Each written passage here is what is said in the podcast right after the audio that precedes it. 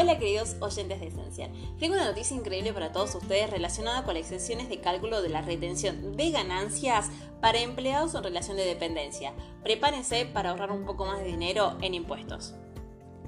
Recientemente, la ley 27.617 ha introducido una modificación muy favorable en el artículo de exenciones de impuesto a las ganancias que beneficia a aquellos trabajadores que reciben ciertos conceptos salariales.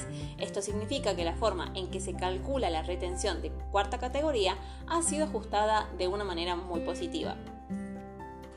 A partir de ahora, los conceptos de bono por productividad, fallo de caja y otros de naturaleza similar estarán completamente exentos de impuesto a las ganancias. ¿No es genial? Pero eso no es todo. La cantidad de, eh, exenta se incrementa hasta el monto equivalente al 40% de la ganancia no imponible. Atención, para el periodo fiscal 2023, este límite asciende a la asombrosa suma de 180.673 pesos por año. Pero aquí viene lo mejor solo se aplica a aquellos afortunados cuya remuneración bruta no supere los 800.124 pesos para ese mismo periodo.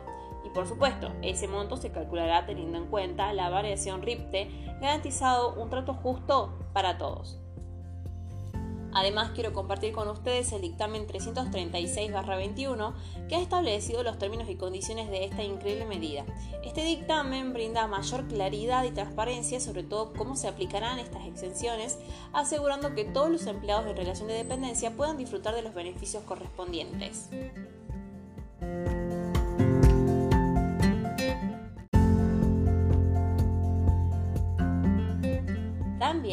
Tengo una noticia de suma importancia para todos aquellos inversores interesados en el mercado financiero.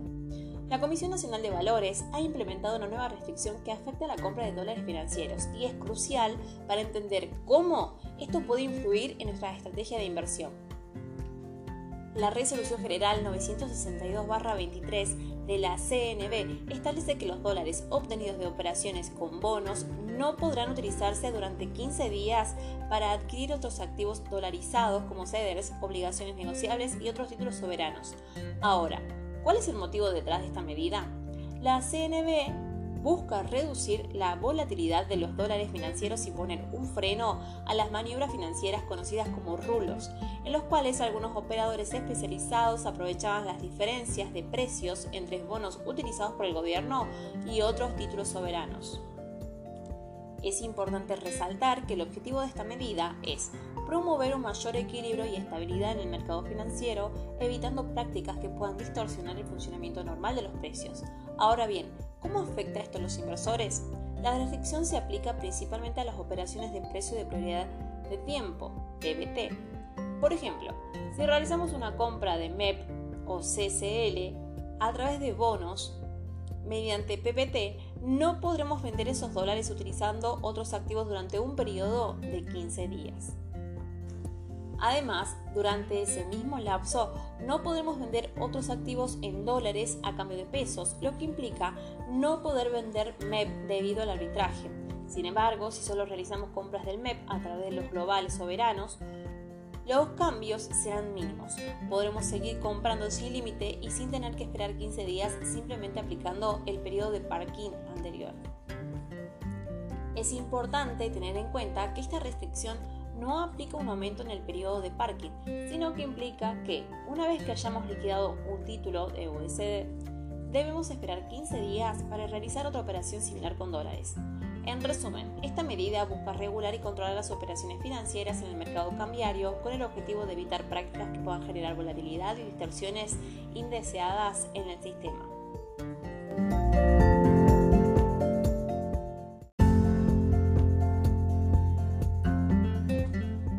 Para finalizar, les traigo una noticia que seguramente les interesará. El Banco Central de la República Argentina ha anunciado la puesta en circulación del nuevo billete de 2.000 pesos. Este billete especial forma parte de la línea Peso y está diseñado para homenajear a dos destacados personajes de la medicina de nuestro país, la doctora Cecilia Gerson y el doctor Ramón Carrillo. Ambos fueron precursores en el desarrollo de la medicina y han dejado un impacto duradero en nuestra sociedad.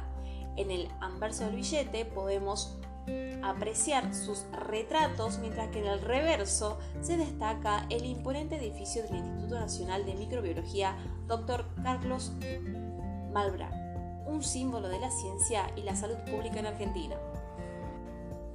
Pero eso no es todo. La seguridad de este billete es impresionante. El Banco Central ha implementado estrictas medidas de seguridad para evitar falsificaciones. Cuenta con una marca de agua que reproduce las imágenes de Gerson y Carrillo, así como una tinta de variabilidad óptica que cambia de color y crea un efecto tridimensional sorprendente. Además, presenta microimpresiones, imagen latente y tintas magnéticas infrarrojas y luminiscentes, todo un despliegue tecnológico para proteger tu dinero. El Banco Central no se olvida de la inclusión, pensando que las personas con ceguera han incorporado un nuevo código de identificación con relieve perceptible al tacto, lo que facilitará su reconocimiento y uso. Este nuevo billete también tiene un propósito adicional, mejorar la eficiencia de los cajeros automáticos y optimizar el transporte de efectivo de un momento en el que cada vez más personas están optando por realizar pagos electrónicos.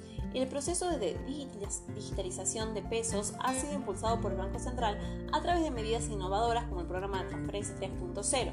Sin embargo, reconocen que todavía existe la necesidad de contar con efectivo en ciertas situaciones y este billete de mayor denominación ayudará a cubrir esas necesidades.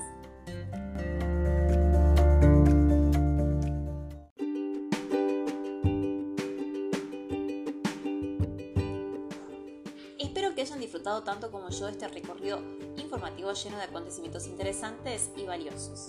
Ha sido un honor estar frente a ustedes compartiendo noticias relevantes y perspectivas que nos ayudan a entender mejor el mundo que nos rodea. Hasta la próxima, queridos oyentes. Recuerden, la comunicación es esencial en todo lo que hacemos.